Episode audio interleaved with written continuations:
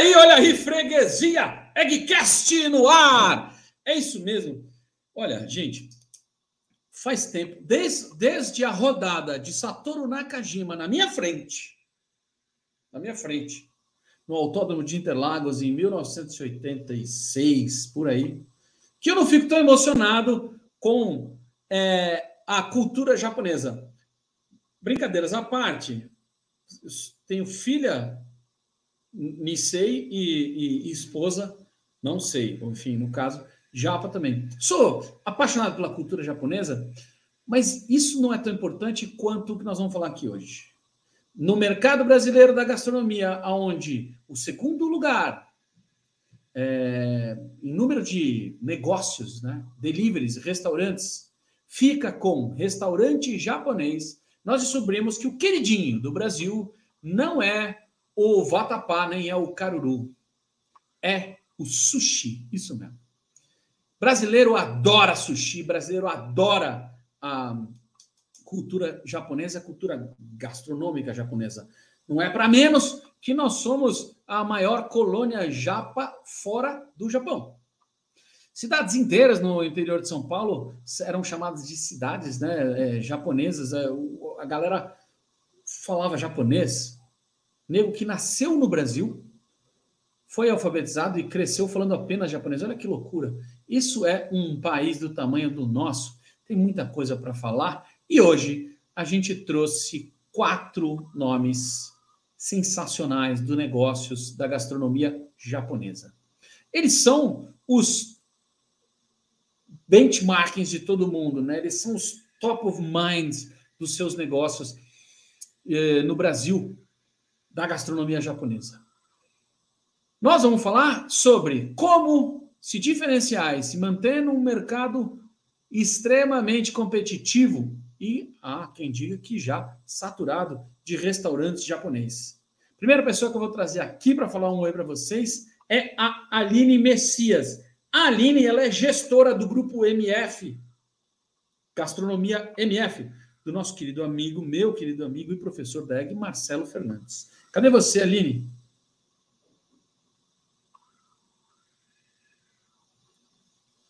Hello!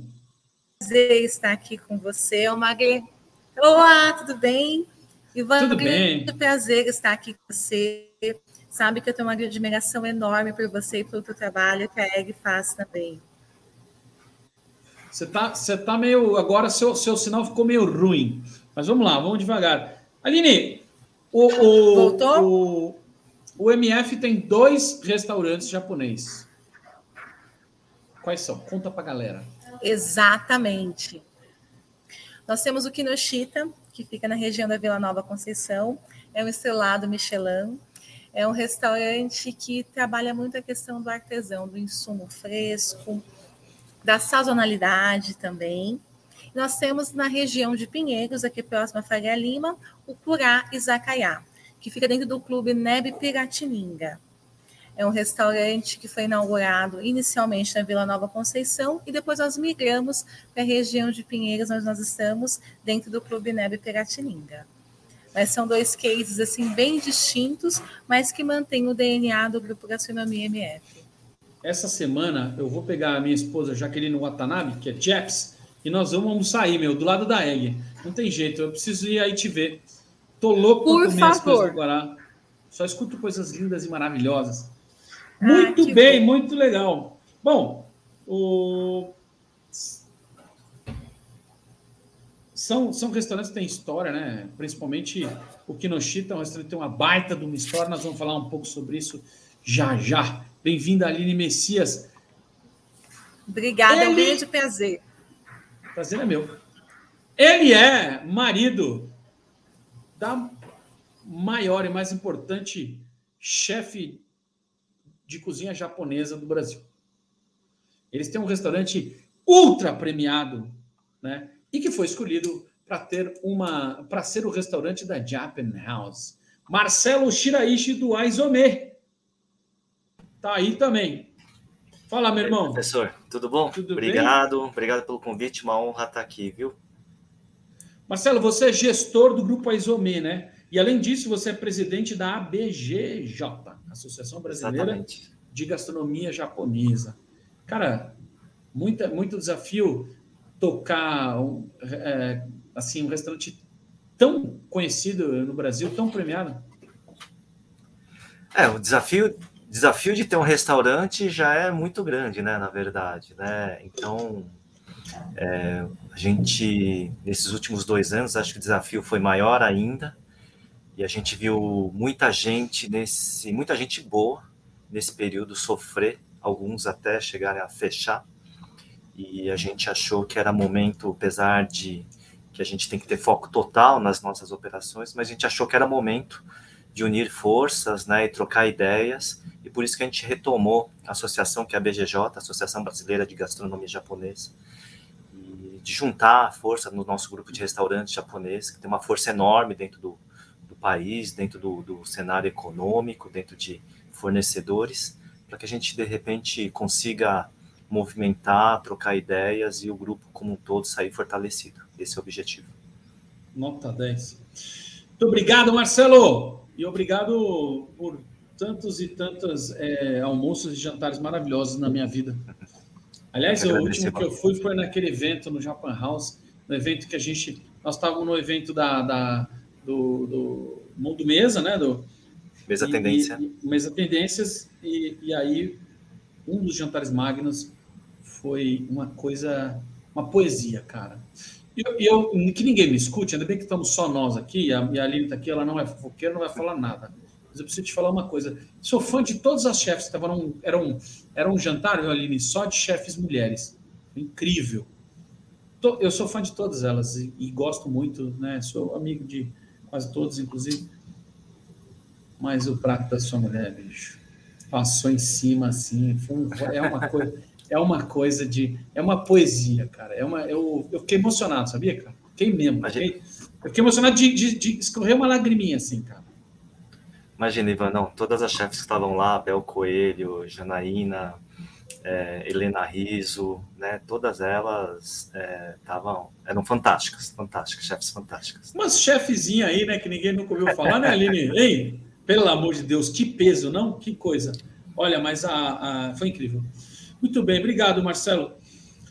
Ele é um visionário. Ele é um visionário multi-homem. O cara blinda carro, tem restaurante japonês, tem sistema de delivery e foi o o, o, empresário que trouxe o primeiro grande delivery estruturado, uma, uma, um restaurante só de delivery para o Brasil. Ernesto Bitran, o Bol, tá aí para falar com a gente. Está mutado, agora desmutou. Olá, olá, e aí? Tudo bem, meu? Aí, meu? Prazer bem, enorme estar aqui com você e com, cara, com, com os meus ídolos. Ah, só fera, né, meu? Só fera, cara. Só fera. Só fera. Só fera, cara. Onde eu comia sushi. Antes de ter sushi, onde eu comia sushi.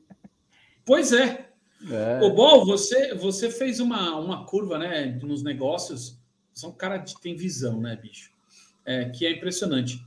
É, você começa com o sushi ball, e aí, é, depois de um tempo, como é que foi essa história de trazer o Sushi Chic, né? Que é uma marca francesa, né?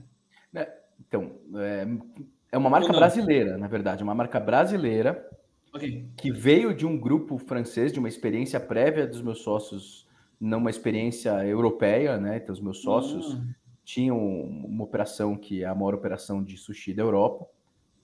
eles venderam essa operação no comecinho dos anos 2010 e aí vieram para o Brasil. Um deles veio para o Brasil e, cara, falou: puta, a experiência de sushi no Brasil, delivery especialmente, é uma tragédia, né? Sempre vinha naqueles, nos, nos famosos barcos é, com a tampa transparente e o cream cheese esmagado no teto, sabe? Então, uhum. essa experiência é terrível. Na França, esse, essa empresa que eles foram sócios tinha revolucionado o modelo de entrega de sushi. E aí eles entenderam que, fazia, tinha todo. Tinha, o Brasil era um mercado absolutamente relevante. Esses franceses diziam o seguinte: que no Brasil, quando você olhava as mídias, isso estou falando de 2013, tá, Ivan? É, lá atrás, quando o, alguém via a mídia social de um brasileiro, sempre sempre tinha a primeira coisa que o que mais aparecia na mídia social de um brasileiro era comida, enquanto de um francês era moda. Cara, Uau. se o negócio deu certo lá na França, que, que tem tudo tem todo um conceito de moda junto com o sushi, né, de tendência, de cores, etc, no sushi chique. Falei, cara, se isso deu certo lá na França, que os caras gostam de moda, aqui que os caras gostam de comida, vai dar mais certo ainda. E aí nasceu né, a, a, marca Sushi Chique no Brasil, que nasceu no Brasil, e só em 2017 nós abrimos as primeiras lojas na França. Né? Então, ele cresceu no Brasil e voltou para a França quando finalizou o no compete dos, dos meus sócios na Europa, e aí nós abrimos na Europa as lojas. Então, essa é rapidamente a história Sushi Chique, que é, apesar de ter um DNA francês, é uma marca brasileira. Uau! Que legal. Olha, eu nem sabia. Além disso, cara, vocês fundaram o Go2Go, né? Fala um pouquinho sobre o que é o Go2Go. Tá? É, o Go2Go é uma plataforma que é um, a gente chama de OMS, né? Um organizador, é um orquestrador de pedidos é, que nasceu para sustentar o Sushi Chique. Porque quando a gente criou o Sushi Chique lá atrás, é, algumas coisas a gente entendia. Bom, para todo mundo que está aqui, que sabe que o ambiente do restaurante não é o ambiente mais polido do planeta, né? Onde os garçons falam, por gentileza, senhor caixa, encerre a conta da mesa 25. E os motoboys chegam muito atenciosos aos estabelecimentos, falando, olá, boa tarde, por favor. Será que o pedido 2532 do iFood já está disponível para ser retirado e entregue cordialmente aos, meus, aos seus clientes? Né? Então a gente sabe que o ambiente de um, de um restaurante não é o ambiente mais tranquilo e a gente tinha essa preocupação no, na fundação do Sushi Chique, que era separar a operação de atendimento das operações de cozinha de fato. E a gente começou a procurar plataformas no mercado que pudessem atender isso e não encontramos. E aí nós começamos a construir uma plataforma para fazer isso. E alguns anos depois a gente foi. Ah, aí o negócio cresceu, etc. A gente começou o nosso modelo de franquias. E quando a gente começou o nosso modelo de franquias, a gente entrou na BF. E aí, conversando lá na BF, na Brasileira de Franchising, é, um player importante, uma grande fast food, falou: pô, mas espera aí, como vocês resolveram esse negócio? Falou, não, a gente fez uma plataforma aqui para isso. O cara falou, cara, deixa eu ver esse negócio aí. E aí a gente acabou vendendo essa plataforma para essa, essa grande rede de fast food, e aí entendemos que tinha um negócio ali naquele software que a gente construiu. A gente fez um spin-off desse software uh, para uma nova empresa, redesenhamos ele, e para poder atender a todo mundo, e essa empresa passou a ter uma vida independente em 2018, fim de 2018, e ela é um, um, grande viabilizador dos canais digitais dos estabelecimentos. Então, ela conecta todos os canais uh, digitais, marketplaces, bancos, etc., com os, os sistemas dos estabelecimentos e com redes de logística.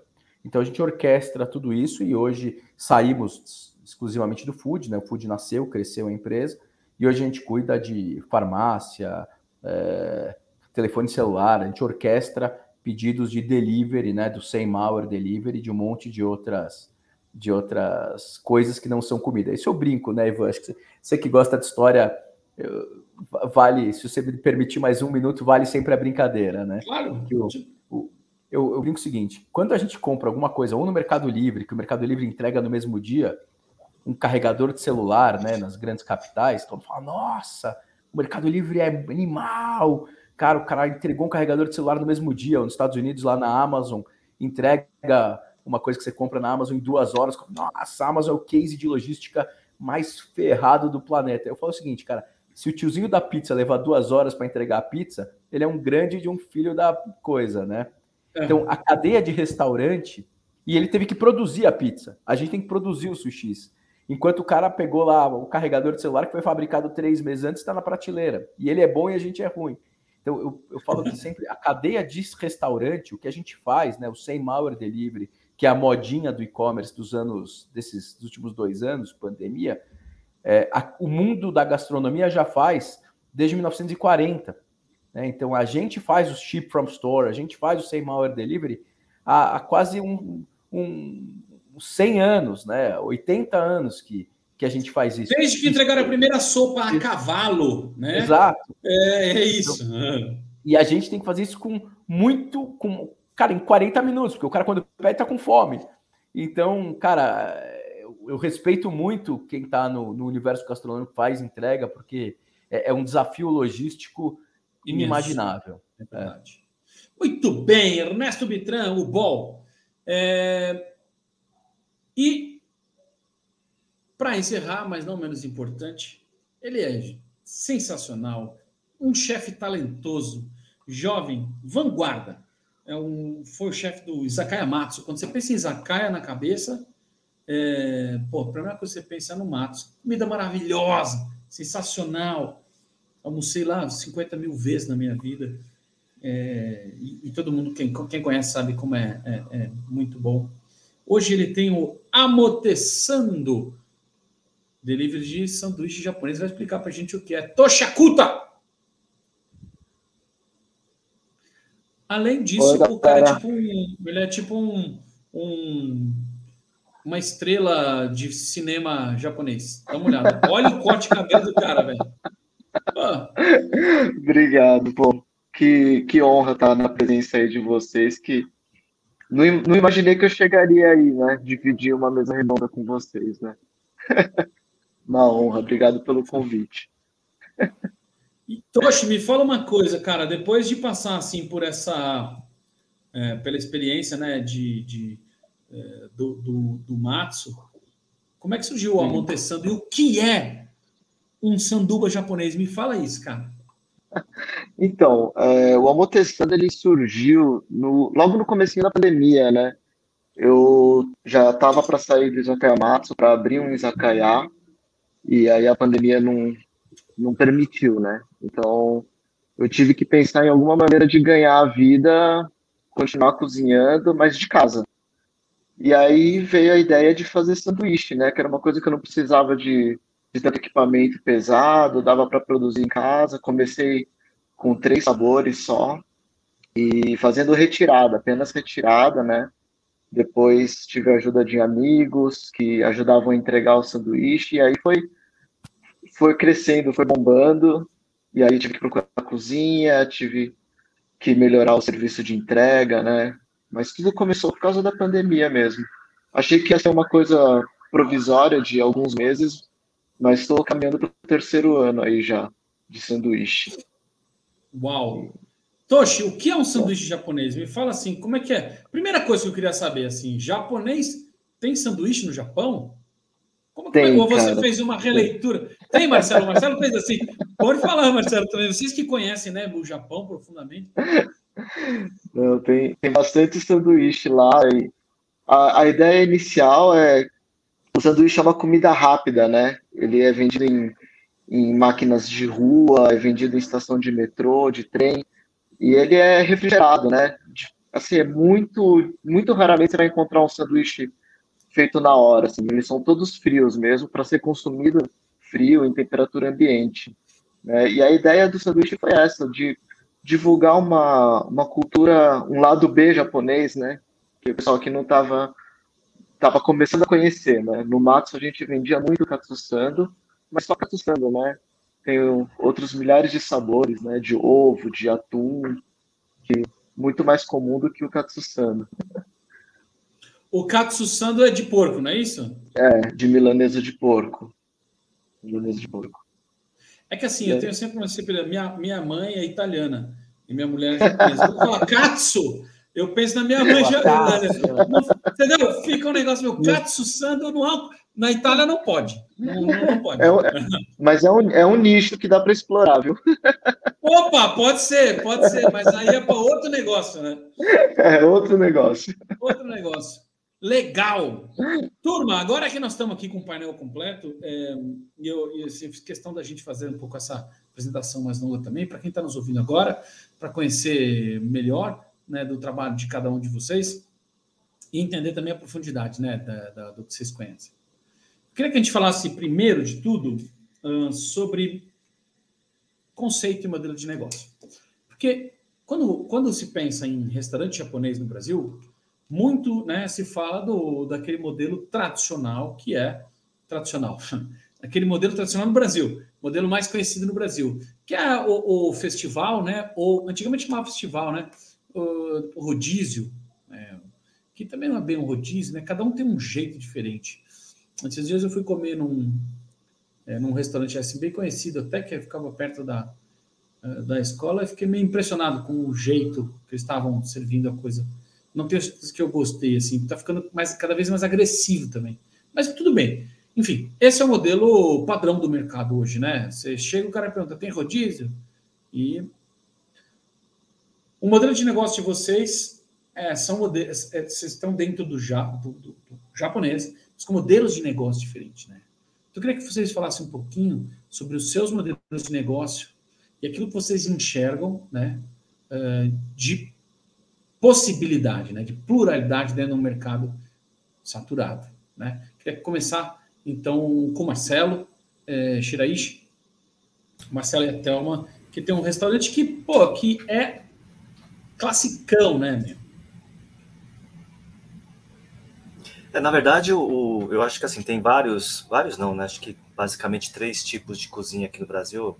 Não quero falar em nome da Thelma, mas a gente tem os restaurantes que têm uma influência maior, né, dos Estados Unidos, então que apresenta uma gastronomia. Marcelo, mais... desculpa, só para falar para a galera, me perdoe é, te interromper. É, só vocês fiquem à vontade, gente, de conversar, interagir com, com, com o Marcelo, tá? É, ele vai fazer uma explanação aqui, mas assim é, é, legal que vocês possam fazer essa interação. Desculpa, Marcelo. Imagina, não, são os modelos mais é, assim, tiveram sua influência mais americanas, então são mais na linha de rodízio, rodízios, tudo. A gente tem os modelos tradicionais, acho que como a Isomê, como Kinoshita, né, como Rio, né, como esses restaurantes também. E tem alguns da Liberdade, né, que são é, aliás, a gente, eu acho que tem que valorizar muito, eu acho que a gente deveria prestar mais atenção, né, que é a cozinha dos Nikkeis, né, que na verdade é a comida da Bachan, a comida da avó, que, que, que utilizou as técnicas japonesas, mas os ingredientes brasileiros, né. Então, no nosso caso do Aizome, a gente vai numa linha mais tradicional, a gente valoriza extremamente sazonalidade, locavorismos, né? Então a gente muda é, os ingredientes, a gente usa os ingredientes de acordo com a, a estação, com o que tem de melhor disponível, e a gente busca sempre é, trabalhar com fornecedores locais, com, obviamente com algumas exceções, né? Por exemplo, não é possível a gente é, em nossas convicções nós não trabalhamos com salmão, mas nada contra o peixe, absolutamente nada. É mais porque a oferta do salmão no Brasil é, é, é, é para a gente faz mais sentido trabalhar com os peixes da costa brasileira, né, que estão mais próximos da gente, mas em absolutamente nada contra contra salmão. E, e nós variamos muito o menu. Então essa esse é o modelo de negócio do, do restaurante. Aliás, é, foi muito difícil para a Thelma manter essa proposta, durante um bom tempo, porque talvez hoje faça mais sentido isso, mas durante muito tempo absolutamente não fez para a maioria dos clientes. Né? Então, é, acho que o reconhecimento disso, né, o título de embaixadora que ela tem, e o fato da gente ter ido para a Japan House também, né, que é um órgão japonês. Então, esse é o modelo de negócio no qual o Aizome está se firmando aí. Ernesto, você em outra ponta, você tem que ter o salmão, né, cara? É, que é o. Tá mutado desculpa. Como a gente brincou aquilo agora há pouco, né? Tá mutado, você está no então, é. frase mais falada do, dos últimos dois anos. É, não, sem dúvida, tem, a gente tem um consumo elevado de salmão, a gente. É, mas a gente tem uma proposta diferente, Ivan, e acho que eu, eu posso dizer que eu já vivi os dois mundos, né? Então, eu vivi o mundo do rodízio lá, de festival, ou como o Marcelo falou, vindo de uma cultura mais americana do, do que isso tinha um negócio chamado All You Can Eat, né, que é o, que é o modelo uhum. tradicional americano, é, e a gente foi adaptando no Brasil e tal, e, e era quase um. Eu, eu brinco que a gente vivia uma amor e ódio, né, o rodízio, né, porque obviamente ele trazia uma demanda, um volume uh, de faturamento, receita que era interessante, mas por outro lado ele custava e era incontrolável, né, a gente nunca sabe, é, é absolutamente impossível controlar o estoque de um restaurante de rodízio, ou ficha técnica de um restaurante de rodízio, né? Porque as coisas não. É, é o grande caminho. É, é, um, é um inferno. E o, a decisão de ter. Quer dizer, a gente, quando lá virou a chave para o universo de delivery, é, parte relevante dessa tomada de decisão, de eu ter aceitado essa, essa mudança de, de chave no meu negócio, foi justamente ter um negócio que era mais controlável, né? E mais, uh, não vou chamar industrial, porque porque talvez o termo possa ser, ele não é bom para gastronomia, né? Mas é, é, é pejorativo, mas é pejorativo. Todo, todo, todo, restaurante é uma indústria. Sim, sim. Enquanto a gente não entender isso, é. pode ser uma indústria de transformação de algo. Por exemplo, a Rolex é uma indústria? É. é. Mas, tem, mas tem um suíço lá, tipo, é. fazendo cada relógio. Mas, mas é uma o restaurante, eu falo que o restaurante é o pior dos, do, dos três universos né, de, ah. do, econômicos. Né? Ele é o pior da indústria ele é o pior do comércio, ele é o pior dos serviços, né? Porque e juntos três ali. Então, ele é o pior da indústria porque tem uma infinidade de matérias-primas com alto grau de perecibilidade, é, que precisam ser manuseadas em tempo recorde e na frente do cliente, né? O, no comércio ele é péssimo porque o cliente também está lá na ponta do balcão. Se você acertou, errou, você vê o sorriso dele.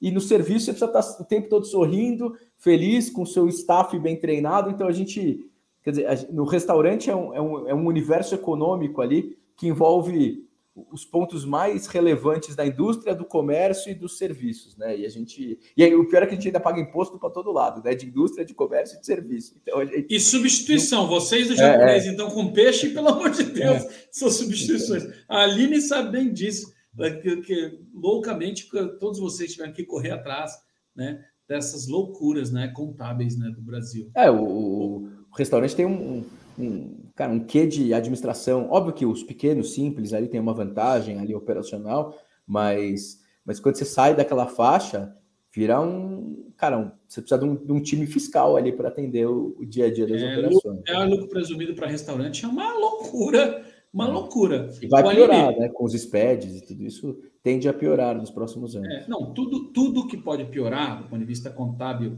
é, fiscal, é, é, político no Brasil vai piorar. Isso aí a gente já sabe. É, é a Lady Murphy. A gente inventou essa mulher, filha da puta, a Lady Murphy. Ô, Aline, você Sim. tem dois modelos diferentes, mas que também fazem parte dessa história clássica, né? E você tem um restaurante que, que, é, que é, é considerado né, aí um dos dos principais grandes restaurantes mais importantes do Brasil, assim, obviamente, como, nós também. É, o que, que o que, que, diferencia os dois modelos de negócio que vocês têm, assim, mais? Assim, tudo diferencia muito, obviamente, mas assim, o que você percebe que tem um, diferencia mais? Hoje, o Kinoshita, a gente parte muito para uma linha que é a linha da origem, da sazonalidade também, do respeito com o insumo, com o ambiente, que é a base dos nossos negócios. Então, aqui no Chita a gente tem muita questão do artesão. Você tem um balcão que o cliente senta e vê a finalização, o preparo do teu prato, o, o chefe preparando o prato, entregando nas suas mãos. Então, essa questão da exclusividade. E nós temos um conceito muito bem definido que não é só de gerar uma experiência, é de surpreender. O cliente que vai aqui no Chita hoje, ele tem que ser surpreendido com o ambiente, com o atendimento, um alimento que lhe é entregue. Tudo isso faz parte de um conceito que tem que o cliente tem que ter essa experiência da surpresa. Não diferente do, do curar, mas porque a questão da gastronomia dos dois destoa bastante também. O Kinoshita a gente tem um foco forte na cozinha fria, no sushi bar. Claro que nós temos também no nosso menu degustação os pratos quentes, que é um lado forte também do Kinoshita. Porém, o curar é uma coisa mais descolada. Então, a gente tem uma música com um tom mais elevado, a gente tem porções, uma coisa para você tomar um bom drink, conversando, se divertindo, algo mais descolado.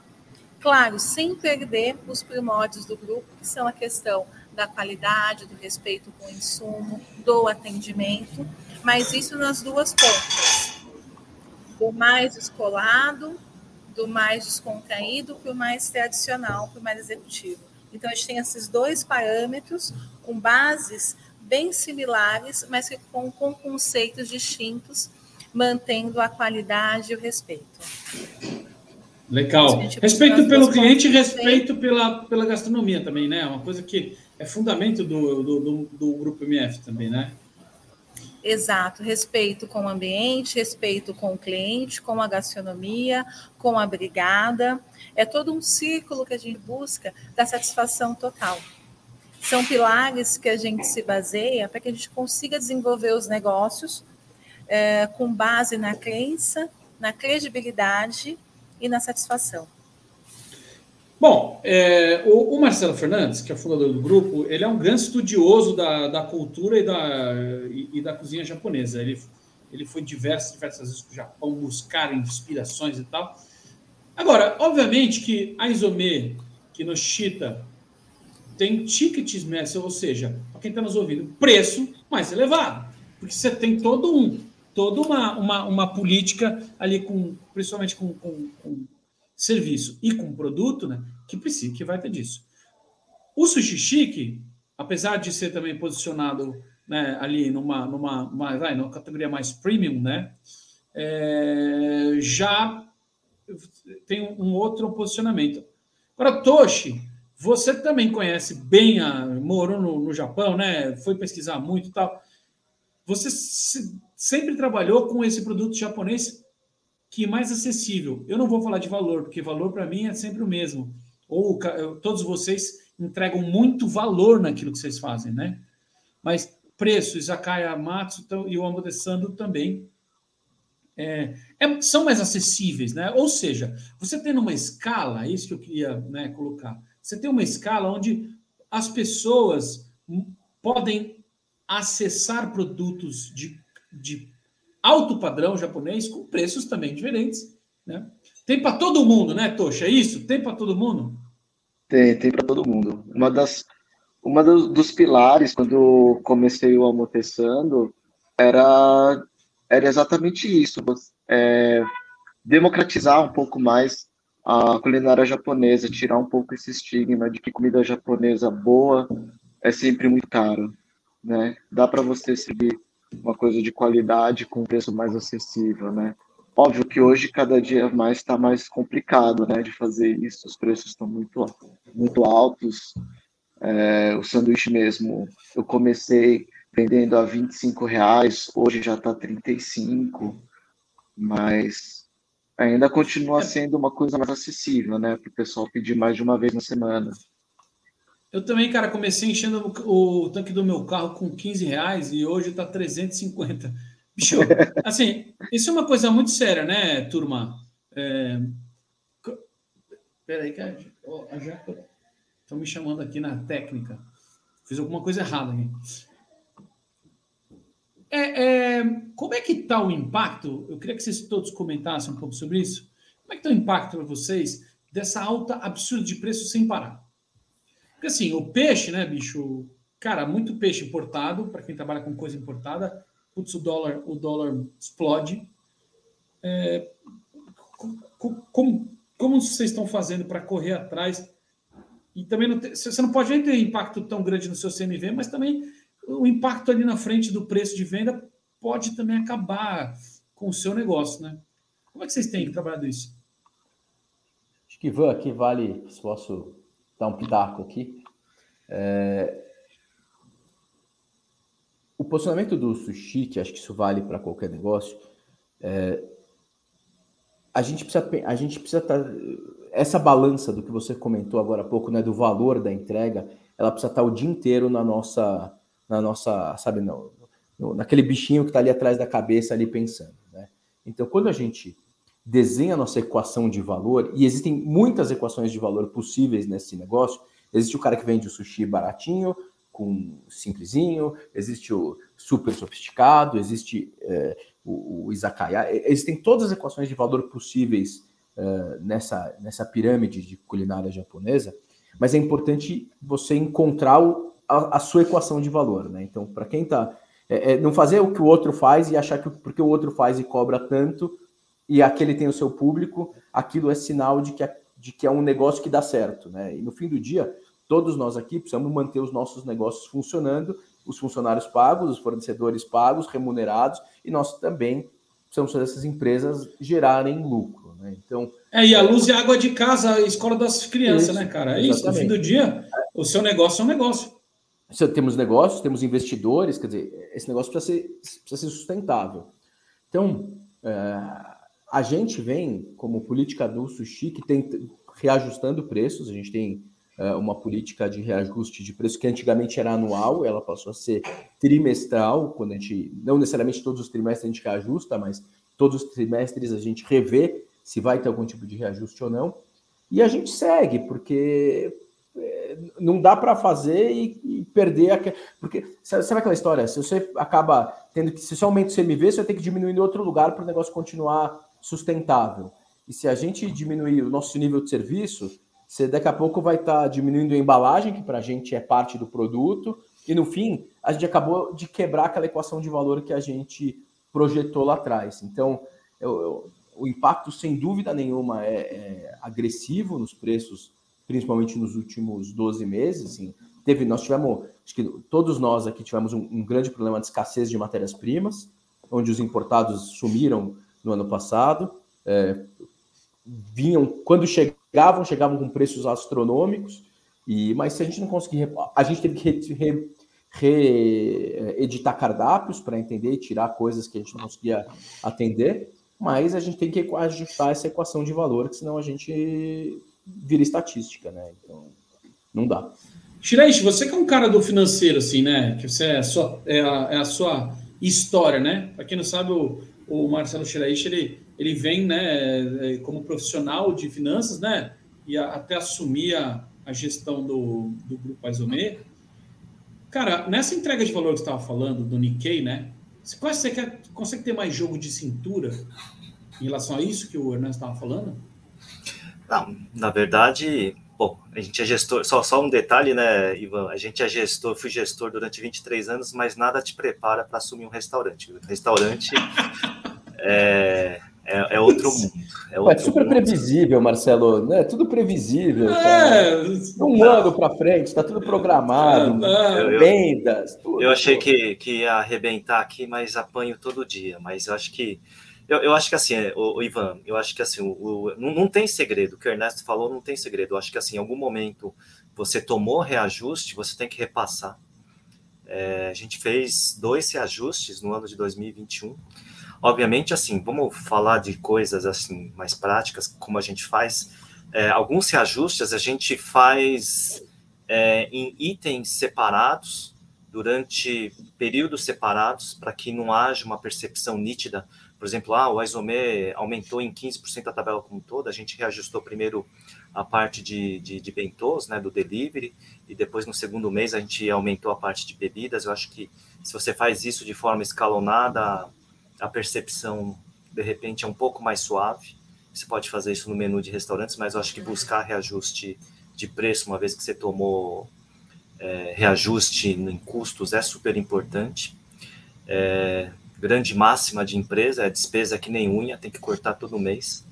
Então, você olha para as suas despesas, tem que olhar, tem que olhar se ar-condicionado, sabe, manutenção de ar-condicionado, meu, vai lá e corta, meio da pandemia. Então, tem que fazer a lição de casa, né, tem que colocar, apertar registro de água para gastar menos, tem que ficar de olho em, em funcionário que toma banho mais demorado, é, infelizmente é isso. É, na parte de custos, eu particularmente, eu faço aprovamento de pagamentos toda semana e eu elenquei é, 15 itens que eu ia 15 itens que eu ia acompanhar pessoalmente. Então, é um trabalho do cão, mas assim, eu fico observando principalmente peixes, que para a gente pescados é, é, é, é muito forte, e as partes de proteínas e algumas embalagens. Então eu digito uma planilha, fico acompanhando, está tendo aumentos, tudo, a gente fica brigando.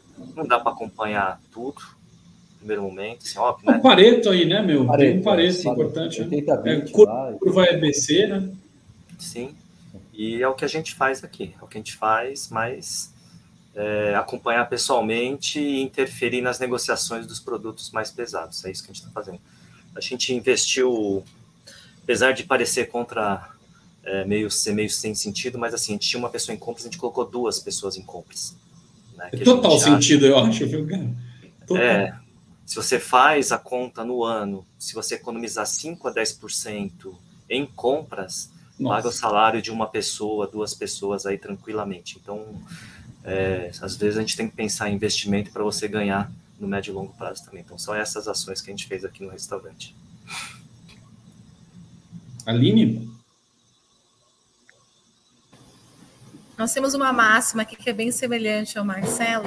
Ele fala cortar olho. Nós temos o pós-vírgula. É você pensar sempre no pós-vírgula. Aquela luz que está ficando acesa. Começa com as concessionárias. Né? Quanto foi o reajuste nós tivemos com energia elétrica? Né? E a gente depende disso. Então, é o pós-vírgula. Aquela luz que ficou acesa, o ar-condicionado, a sonoplastia que está ligada e não tem ninguém no restaurante, a torneira que está pingando, é pensando sempre nos detalhes que no, que no final de um ano te geram bastante diferença. E com relação a compras, de fato, é você acompanhar pesagem, é desperdício, é perda, qual que é o prato do teu cardápio que está saindo com menos frequência, o insumo X, em quantos pratos você utiliza ele, será que compensa você manter ou não, é fazer isso do cardápio, né? E aproveitamentos com validade também. Como a gente trabalha com tudo sazonal, nós temos um estoque muito curto, a gente trabalha com o mínimo. Não trabalhar com grandes estoques, salvo aqueles produtos que estão em falta no fornecedor, né? Que você acaba estocando ele para não ter a falta. Mas é realmente cuidado pós-vírgula e no detalhe. É o detalhe hoje que faz a diferença no negócio, né? Seja é o de, pelo. Oi? Pelo novo. Exato Sumiu para mim, Aline.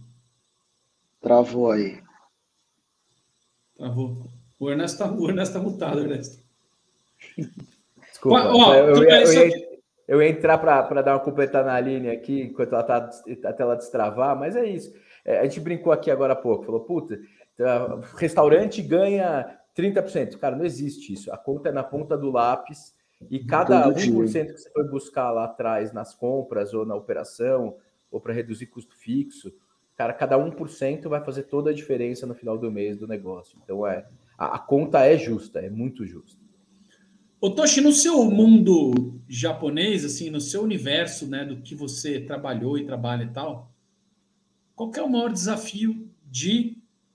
Olha lá, a Aline caiu, mas daqui a pouco ela volta. Então, quem está ouvindo a gente agora no, no, podcast, você não vai ouvir a Aline por um, por um tempo, porque ela caiu. Espero que não tenha se machucado. Essa brincadeira também é a mais, né?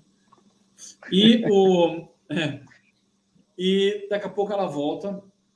Para você que está assistindo a gente aqui no YouTube, é isso. O Toshi, então, assim, na sua, na sua experiência, né, cara, qual que é o, o maior vilão do restaurante japonês? Quer dizer, pô, podia fazer pizza, que pizza é, é massa, farinha, água, mussarela e, e, meu, tomate, tá valendo. Você tem uma pizzaria rodando.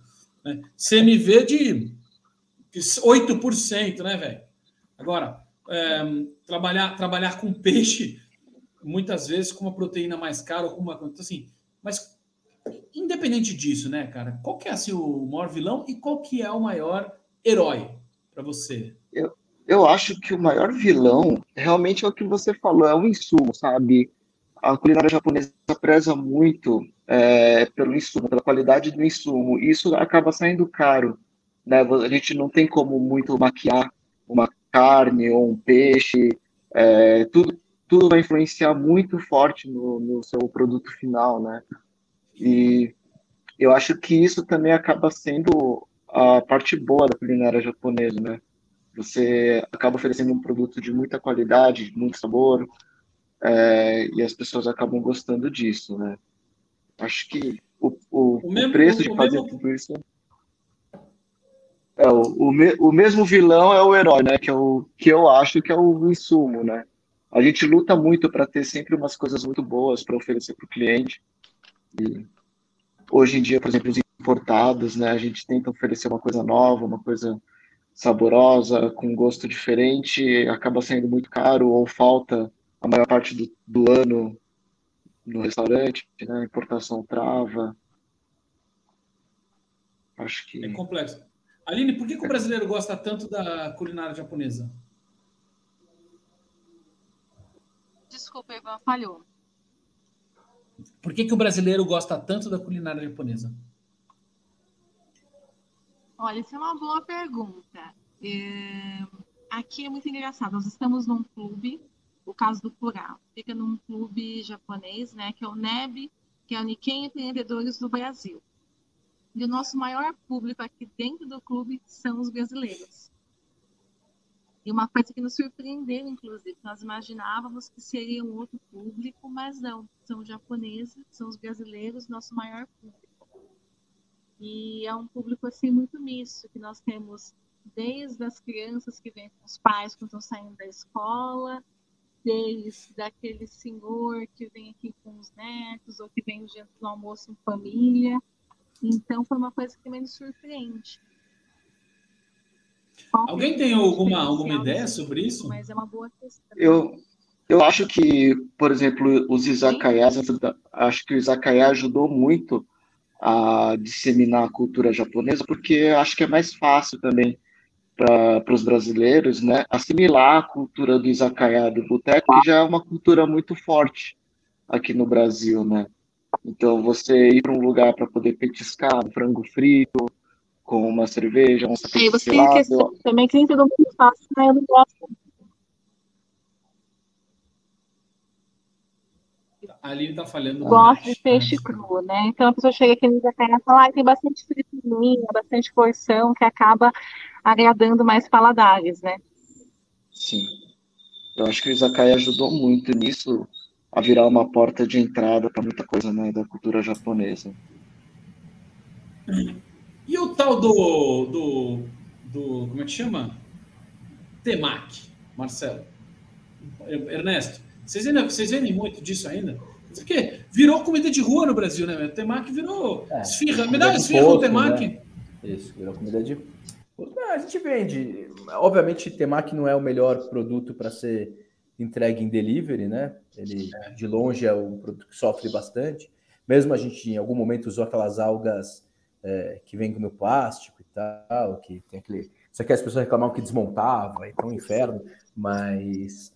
É, cara, temaki a gente vende muito. Eu, eu, eu gosto de temaki, assim. Eu acho que eu acompanhei um pedacinho dessa história do temaki, né? O, do, eu, eu, apesar, apesar dos meus 21 anos, né? Ivan, claro. assim, jovem e tal eu acho que eu acompanhei, fui parte da história é, quando lá atrás, né, o Coi lançou aqueles primeiros temakis grandões. Então, é lá que acho que começou a mudança da história do temaki no Brasil, né? E virou uma refeição. O brasileiro gosta, né? O brasileiro vira o dogão, vira o temacão, vira o, o ão, tudo é o ão, né? Então, cara, o brasileiro é criativo e acabou transformando o temaki num quase uma refeição. Uh, que acho que tem tudo a ver, né? Tem tudo a ver com, com a cultura. E acho que esse, é o, esse foi um dos grandes. E acho, acho que o, o Temaki é um dos grandes responsáveis por ser o, o sushi ser o segundo o segundo tipo de restaurante que mais existe, que mais presente no Brasil. É, acho que não dá para, óbvio, nós temos nossas restrições ao modelo gastronômico do temaki atual, mas mas sem dúvida nenhuma essa o temaki é a porta de entrada para grande parte dos consumidores de comida japonesa no Brasil. Então, acho que é, é, é, merece nosso respeito. Claro, não, tudo merece, né? Uhum. Marcelo, vocês é, é, ainda trabalham com esse tipo de, de produto? Como é que é? O que, o que você tem colocado, o que, que a Thelma tem colocado aí no cardápio que tem sido mais sucesso, cara? Isso aqui é uma coisa que as pessoas querem saber. É, na, na verdade, assim, eu só queria deixar claro, assim, que a, a gente, não, a gente não trabalha com, com temaki aqui, mas, assim, eu não quero colocar o, o Aizome como um restaurante, assim, putz, não tem salmão, não tem... Meu, eu como salmão, eu como temaki, assim, mas é, a gente está falando muito de... Eu queria só dar ênfase no modelo de negócio, né? A gente vai dar uma ênfase naquilo que a gente é, sabe fazer e o que a gente acredita que que, que vai dar certo. Então não é. Ah, essa bola que você deixar... levantou, Marcelo, eu queria deixar claro para a audiência agora que você falou, é muito importante. Uhum. A gente está tá aqui à frente de quatro modelos diferentes de negócio. E esta é a beleza para você que está nos escutando, para você que está nos assistindo hoje, que quer montar o seu restaurante. Se você está aqui ouvindo isso dentro da jornada de novos negócios da EG, você está aqui porque você quer montar um restaurante japonês e justamente precisa entender o seguinte: tem modelos diferentes, para públicos diferentes. E quando você está dentro de um modelo, você precisa ser fiel ao seu modelo. modelo. Não é isso, Shiraishi? que é a coisa é. mais difícil de ter é, é, é, coerência. Primeiro é definir um modelo bacana. E o segundo é você manter a sua coerência com o teu modelo e não em algum momento, né, é, você cair na resi é, cair na é, cair na vontade de você fazer totalmente o desejo do teu cliente, porque não necessariamente todos os teus clientes vão ser os clientes. Você não consegue atender todos os clientes. Tem cliente que vai ficar super feliz com a tua cozinha, tem clientes que vão odiar a sua cozinha.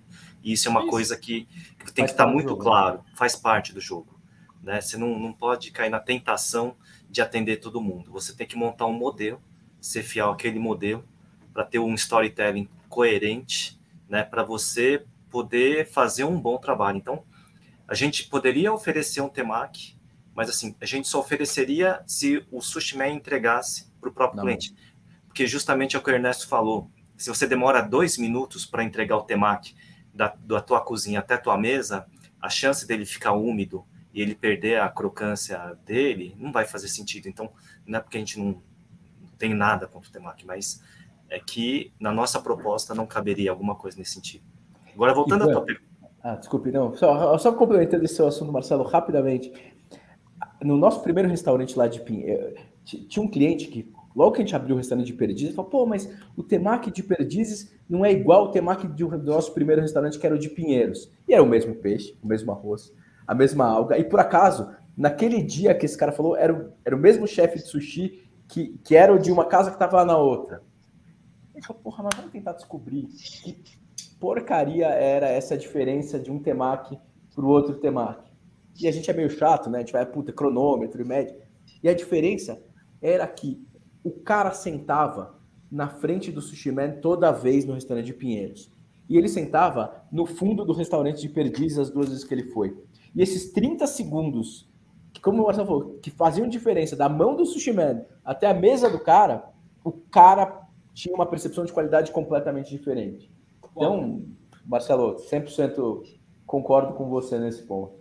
Sim. Eu não Obrigado. quero estereotipar, mas o Marcelo é ninja né? E a, e a, né? sem querer fazer trocadilho. Mas, pô, o, até o Marcelo são ninja. Quer dizer, já ele, eles perceberam isso, né? E falaram, não, bom, isso ali nós não vamos. É, é meio isso, né, Marcelo? É você antever, né? É. Os passos. Não, mas não, não quer dizer que você não possa fazer um temaki, se você quiser é, comer um temaki, mas assim, que você tenha a ciência de que ele não vai chegar da mesma forma como é na, na entrega de um sushi man na tua mão. Mas muitos clientes não, na verdade, na verdade não, não tem essa percepção. Ele quer que chegue da mesma forma. Por isso que o Ernesto falou, que às vezes tinha a embalagem no, no plástico, tudo, mas é muito complexa essa questão. Então, eu acho que a gente não faz por causa do, do risco e do, daquilo que a gente, nossa proposta. Mas você falando de modelo de, de, de, de cardápio, a nossa aposta aqui é, nos jardins é o omakase, é o menu degustação é isso que a gente aposta. O menu degustação ele varia todos os dias, dá um trabalho do cão, varia todos os dias. Imagina essa operação, a casa, outro dia a gente atendeu 50, 60 clientes ao mesmo tempo. Então, um cliente está no primeiro tempo, outro está no terceiro tempo, outro está no quinto tempo, outro está na sobremesa. Então, mas apesar disso, é o que a gente se propôs a fazer. Né? E na Japan House, na verdade, refeições, que nem o Toshi falou, mais acessíveis, é, mais prontas, vem numa bandeja, vem numa, numa, na proposta de seto, e é, é o que a gente tem feito aí para atender com a mesma, com o mesmo cuidado, com o mesmo conceito de matéria-prima, de locavorismo, né, que a Aline sabe que é super importante também para o restaurante. Então é isso que a gente tem feito aí. Vamos tentar aqui, gente, já que vocês estão uns quatro aqui, meu, são, sabem tudo, vamos tentar aqui consolidar um pouco essa, essa questão do que é o macacê, o que é o bentô, o que é seto, o que é izakaya. Quem pode começar a falar, falar um pouco disso para gente? Assim, porque o cara que está assistindo a gente, a, a, o empresário é empresário, é empreendedor é empreendedora que está nos ouvindo no, no, no, Spotify agora, né? E está querendo abrir o seu negócio, muitas vezes só teve contato com dois tipos, dois, né? É, modelos de negócio japonês. Mas existem muitas formas de apresentar a culinária japonesa, né? Eu não conheço todo mundo aqui, mas acho que o único que cozinha aqui é o Toshi, viu? Então. é, o, lá, eu acho o omakase, né, que o, que o Marcelo e a Thelma oferecem para os clientes, que a gente fala que é, o, é, é a nata, né, da gastronomia japonesa, né, você, você chega e pede o omakase, é o equivalente ao menu degustação, né, dos restaurantes ocidentais. Então, o chefe ou a chefe vai te oferecer o que tem de mais fresco, o que ela tem de melhor dentro do, do menu do dia, né? O seto, que, que vocês vendem também, todos, né? Ernesto, Aline, provavelmente no delivery também, que é o, o combinado, né? O, o, o PF, né? De vários, vários ingredientes, é, uma milanesa, um sashimi, um cozido, já vem a refeição completa para você, né? A gente chama de teishoku também. E, e tem também uh, uh, os deliveries mais, uh, que a gente fala são os mais simples, né? Que é o de onigiri, o de sanduíche, que é o meu caso. Esses são os mais os mais simples. Eu acho que é o, o que segura bem também, né? A pessoa pode deixar na geladeira, pode comer viajam mais tarde, bem. viajam bem. Exatamente. Para cada coisa um, é complexo, né? Pensar nas embalagens também de cada coisa. Imagino que, que deve ser bem difícil. Eu só, só de pensar no sanduíche. Poxa, aquela, aquela, aquela bandeja maravilhosa que você servia no, no Izakayamatsu, que tinha um, uhum. um, um, refogado, um, um, peixe cozido, um, um empanado, um grelhado. Quer dizer, às vezes tinha um monte de coisa, né? Uma, era... E esse aceto? É, é o Seto, é o, é, o, é, o, é o Teixoco, né? O PF, PF japonês. E, e aí dentro desse universo do, do Teixoco, do Seto, né? Do Bentô, ele tem as suas variações, né? Tem o, o Bentô mais simples, tem o Makunouchi, que é mais completo, com alguns ingredientes mais caros, com técnicas mais complicadas. Isso tudo vai variando dentro desse universo, né? Então, você que está escutando a gente agora, meu amigo, minha amiga, você tem, você achou que restaurante japonês era só é, fazer, saber fazer sushi, sashimi e vamos botar para rodar? Não é assim, não. Aliás, Aline Messias, dentro deste mundo plural do Japão, da, da, da, isso não é nem aqui o ponto do iceberg, né, turma? Porque tem tantas e tantas coisas que a gente vê é, que vem do Japão, né? E formas de trabalhar a cultura culinária Aline, para quem está começando agora, né? Muitos caminhos para seguir.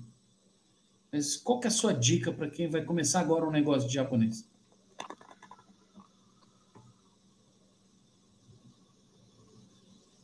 Olha, para quem está começando agora, realmente são muitos desafios por onde você seguir. É, acho que o principal é definir qual o seu conceito. Por onde, o, qual que você vai seguir, se vai ser um menu um omakase, se vai ser um teixoco. Qual o caminho que você vai seguir? Por exemplo, no Kinoshita nós temos o menu com o omakase de 10 tempos, que muda de acordo com a estação do ano, primavera, verão, outono e inverno. Já no Curá eu tenho uma linha que seria uma linha mais à la carte. Então, qual linha que você vai seguir? Ah, eu vou seguir do omakase ou do festival. Entender o teu conceito e buscar o, a viabilidade do negócio, né? Porque a gente, restaurante, a gente sonha bastante, né? A gente vai longe, a gente sonha e tem que buscar muito essa questão do que é viável em termos de operação, se eu tenho estrutura de cozinha para atender isso, se eu tenho espaço físico, a questão de brigada, quanto que vai gerir na minha folha de pagamento o número de pessoas que eu preciso para tornar essa, essa operação viável, tornar essa operação sólida. Então, primeira coisa, definir o conceito e estrutura do teu negócio, número de parques que você vai atender. Eu acho que primeiro é o desenho. Se o espaço que você resolveu para atender, se vai ser delivery, se você vai ser presencial, se a estrutura comporta isso, pensar na questão dos equipamentos, utensílios e afins. Bom, essa está com toda a, a, a, coisa na cabeça, né, Aline? Você já você tem essa coisa da, da, da gestão muito, muito clara, né, meu, na, na, na, sua frente. Ernesto, muita gente, que muitos alunos da EG, grande parte dos alunos da, da, da escola, e muita gente que acompanha a gente, é, na verdade, é, tem seus negócios ou pretende ter seus negócios em pequenas cidades pelo Brasil, sabe? É, não tem gente de São Paulo, obviamente, dos grandes centros, mas muita gente mesmo tá aí, né, espalhado.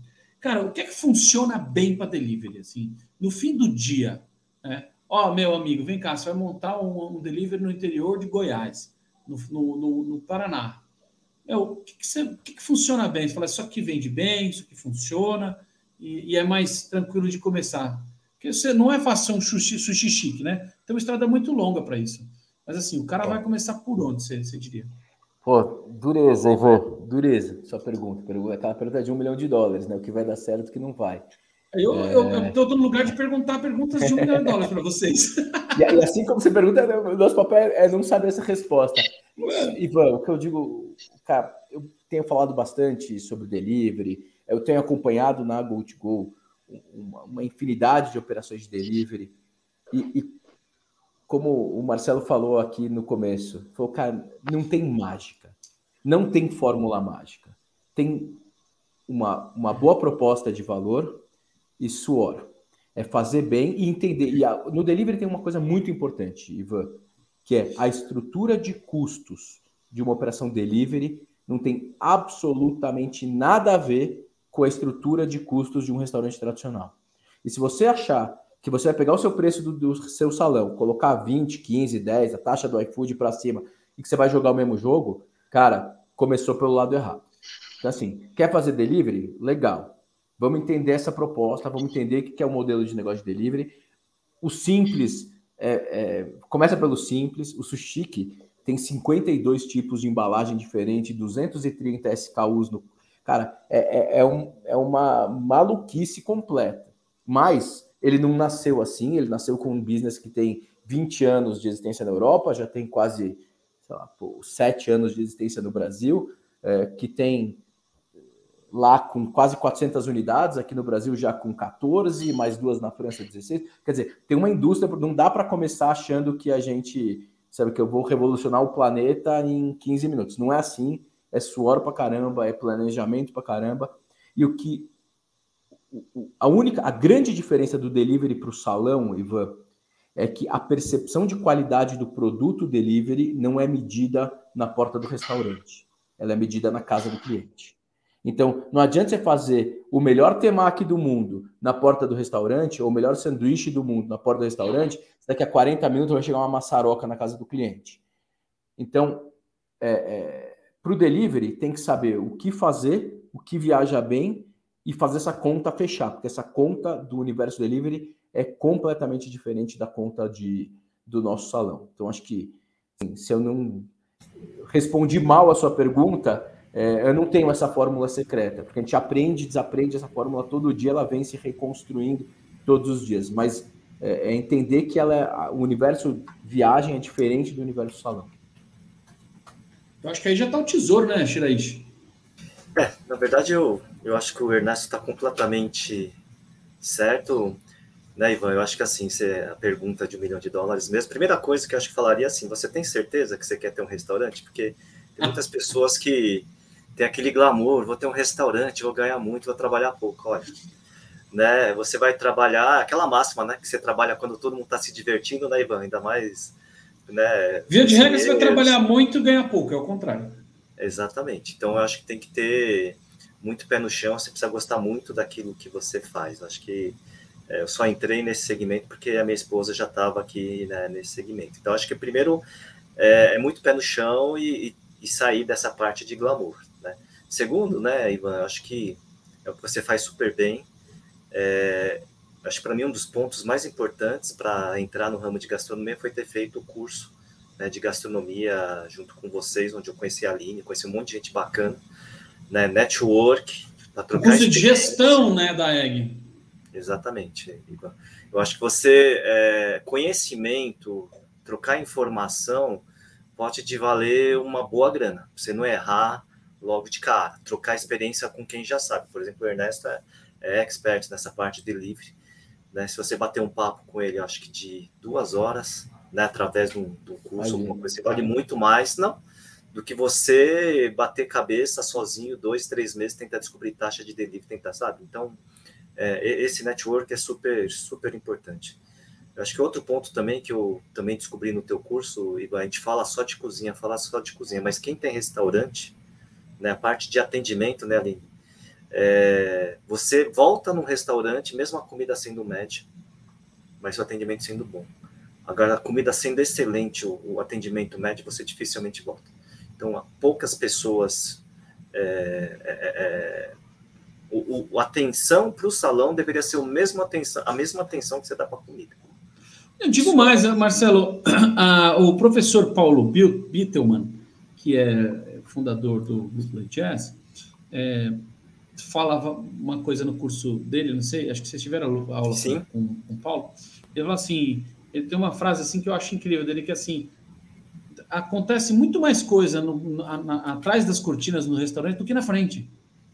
Tem muito mais coisa acontecendo atrás, que, que nem o que você não vê, o cliente não vê, do que, tá, do que acontece na, na frente. Então, assim, tem o salão, tem a cozinha, mas, cara, tem tudo. E as pessoas esquecem disso. Então, isso é, isso é fundamento, né, que você está falando, é muito importante, super bem colocado.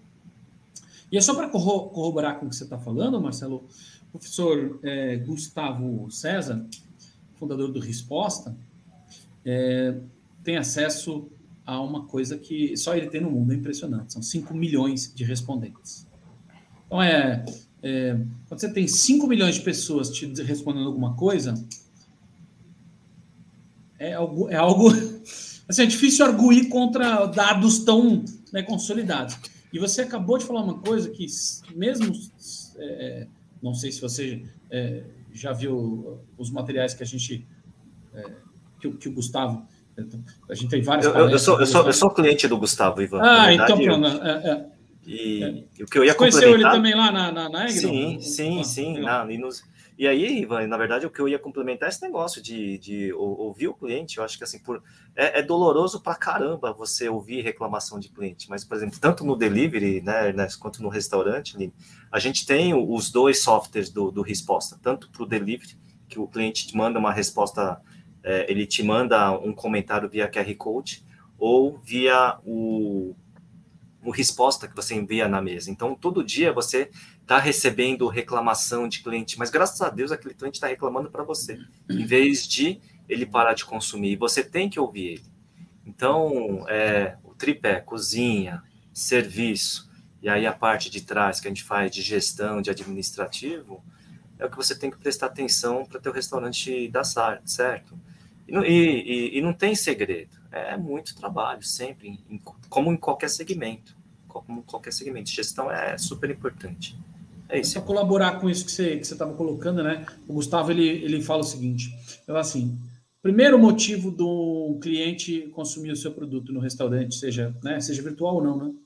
A experiência. Isso é uma coisa que o Ernesto lá. Eu, quando eu, eu conheci o Ernesto há, há, muitos anos atrás, quando eu abri o aula, e, e, e quando ele falou para mim assim, não, eu estou fazendo um. trazer um negócio de delivery de sushi, eu achei ele um louco naquele momento. Porque aquele momento eu acho que isso lá em 2013 e 14, né? Quando você está começando o projeto, né? né? Uhum, é, 2013, é. Aquilo fazia. Não fazia sentido. É, assim, era visionário. Né? Era visionário já naquele momento. Mas sushi entregue em casa? Ah, eu não, né?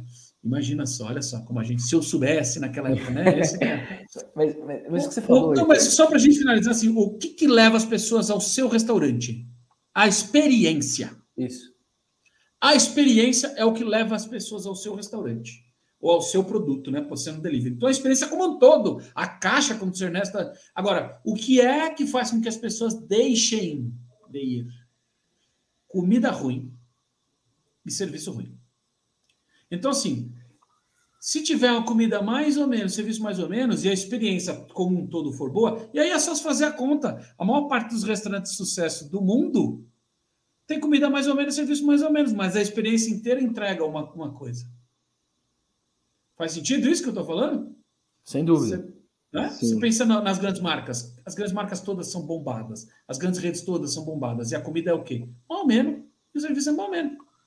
Mas não é ruim. A gente, lembra do que foi. A, a gente lembra dessas duas coisas. A gente lembra dos restaurantes que foram péssimos atendimentos e a gente lembra eventualmente de um restaurante que foi uma comida que assim, que foi uma tragédia. Se você não lembra da comida e você lembra do atendimento, é que foi ok. Né? Então, porra, aí beleza, faz parte.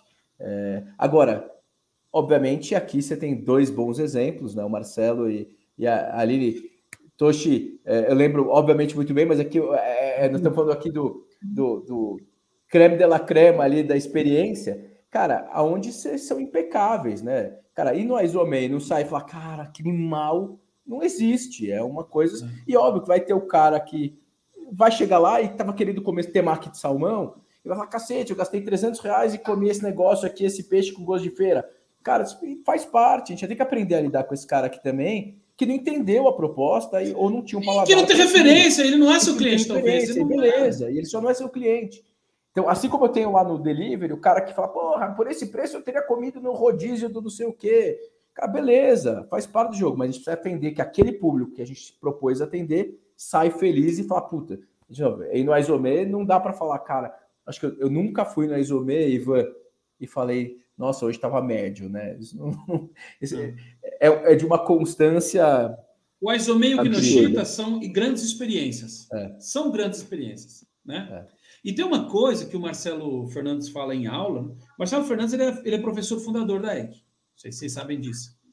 É uma coisa maravilhosa que a gente tem todo o carinho, o amor do mundo de, de dizer que o Marcelo Fernandes foi o cara que deu a quarta aula na história assim da, da, da minha vida como educador. Fui um dos caras que eu, que eu chamei para fazer aquele, aquele, aquele grupo de professores fundadores, né, cara? E, e, e, e, aí ele tinha uma, uma coisa que era assim: como eu sobrevivo, como que eu sobrevivo? Ah, e, e, o, e, o, e o Marcelo e a Thelma passaram por isso também. Como eu sobrevivo a, a perda de um grande chefe, de um grande nome. E isso é muito legal para quem está montando o restaurante agora, gente. Isso é muito legal, vocês prestarem atenção nisso, é, porque é assim, e o Tocha é o contrário, né? Como é que o Matsu vai sobreviver sem o Tocha? Agora, isso é uma coisa assim. Mas assim, é muito importante. Vocês, por exemplo, o Kinoshita tinha o Murakami, que não é, não é só genial, ele não é só um gênio. Ele é uma figura. Ele é uma força da natureza. Vocês também, né, Marcelo? Vocês também tiveram aí um rompimento com um grande chefe, né? Cara, e aí você tem a Thelma assumindo, e aí, quer dizer, num, num, dado momento ali, com a história toda. Cara, é, eu queria que você falasse um minuto sobre isso mesmo, sabe? Porque isso é, isso é muito importante. Eu estou falando isso, viu, turma? Porque o Marcelo fala isso. Muito. Né? O, o Marcelo Fernandes. E eu, eu já vi a Thelma falando sobre isso, aliás, de forma muito é, emocionante, né? Sobre uh, todas as questões e as dúvidas, e ela foi para cima e de repente é, olha, a história está aí, né, para demonstrar que, que ela, o salto, né? Não, quer dizer, tudo que ela. Mas é isso, assim. Vou montar um restaurante japonês, né, Toshi? Também queria que você falasse sobre isso. Queria que vocês comentassem um pouco juntos, sabe? Não fica assim com essa coisa.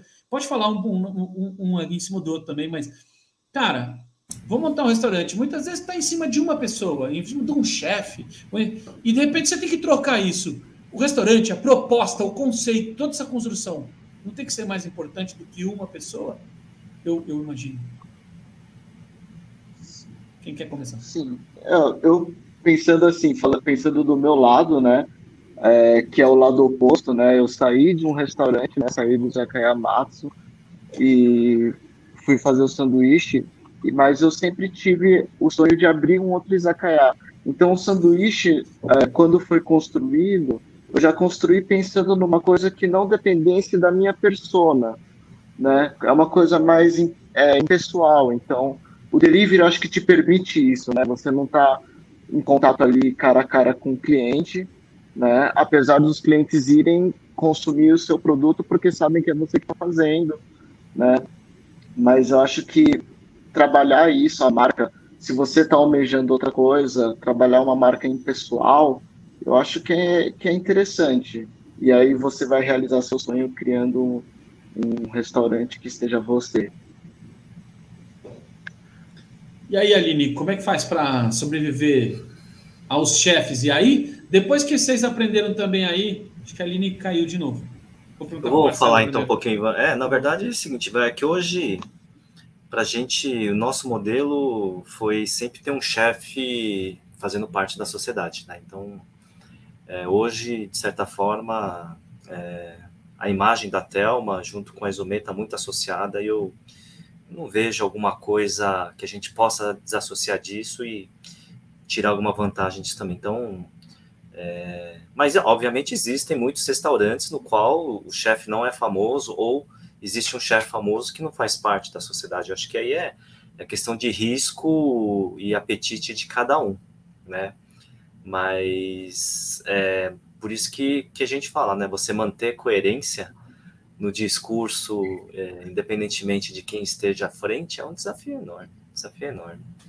Né? Então, não sei. Nosso caso, ainda bem que a Thelma é a sócia, é a dona do restaurante e não faria sentido um isomê, é, a não ser que de repente fosse.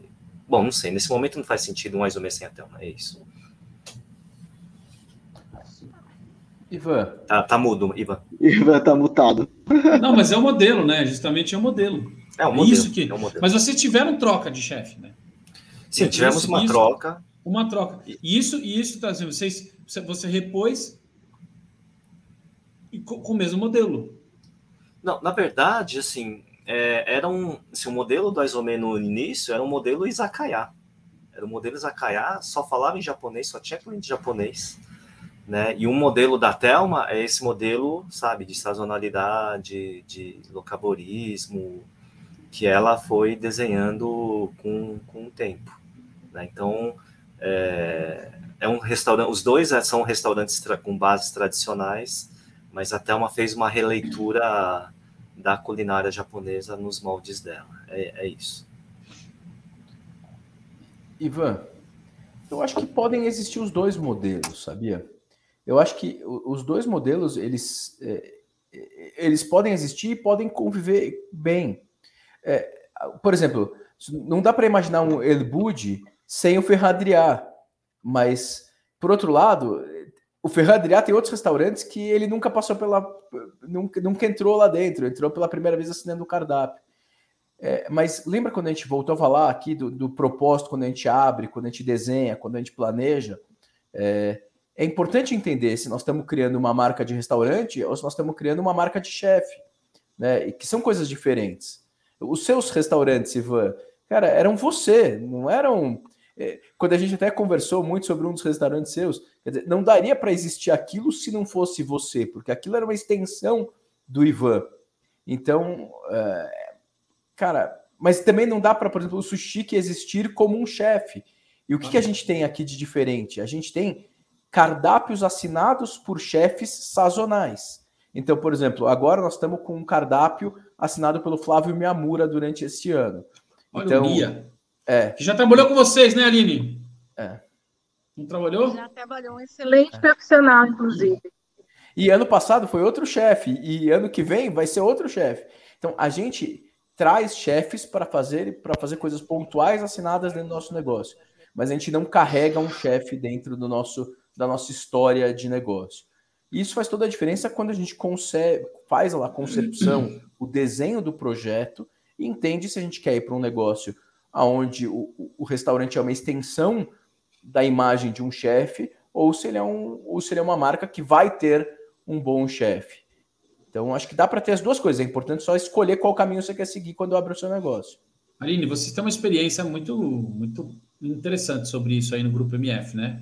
Com, com é, Jefferson Roeira. Tem uma cozinha com... hoje, uma cozinha autoral, e já passamos por migrações de chefe, e um aprendizado que isso nos trouxe é que você pode ter um chefe brilhante, mas precisa ter uma equipe sensacional. É investir na tua brigada, é investir na tua equipe. É, assim como o Ernesto falou, tem restaurantes que as pessoas não sabem quem são o chefe, tem casas que as pessoas vão pelo chefe.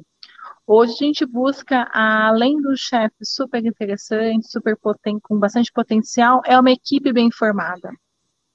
Hoje você vai, por exemplo, no Kinoshita, você busca pelo chefe, mas você também busca pelo Valdo, pelo Orlando, que estão ali no balcão, que conhecem os teus gostos, ou como chefe de sala, como nós temos no caso, que é uma marca do Kinoshita, que é o Damião. Então, investir na brigada, seja na brigada de cozinha ou na brigada de salão. Pessoas que vão estar ali no teu dia a dia, porque realmente uma mudança de chefe não é fácil, mas é uma coisa que todo mundo está sujeito a acontecer e acontece. E faz parte de um dos desafios também de um restaurante é essa migração. Da mesma forma que teu chefe pode sair, pode sair o teu gerente também, como acontece bastante. Então, hoje. Ou você pode sair, né? No meu caso, como disse o Ernesto, o restaurante era eu, saí eu. E acabou o restaurante. Mas era impossível, Ivan. Era impossível. Você era o restaurante. É, exato. É. Então, assim, o que acontece? A gente, porque a gente muda de, de ideia, de opinião, a gente quer. Uh, as pessoas. Cara, as pessoas mudam. É? E, a, e, e, a, e os negócios eles não, não precisam exatamente estar ligados apenas a pessoas. É, o, o, o, Marcelo Fernandes tá, e, a Aline estão desenvolvendo um modelo de negócio que sempre tem um grande chefe, mas que vai mudar de chefe e o Kinoshita vai viver 500 anos. Exatamente. Como, como, como marca, como estrutura. O, o Aizomê, é, de repente, hoje é a Thelma. Então, é isso. De repente, se a Thelma quiser fazer outra coisa, como a Thelma e o Marcelo são casados, eles vão fechar o vão abrir um, uma, uma pousada na Bahia. E tá valendo. Não sei se na Bahia, né, Marcelo? Não, acho que não sei. Mas é isso, né, Ernesto? E, e, e, e o Tocha também aqui. Quer dizer, a gente às vezes, isso acho que é. Vê se faz sentido isso para quem está ouvindo a gente. A gente às vezes confunde, muitas vezes a gente confunde nós mesmos com o nosso negócio.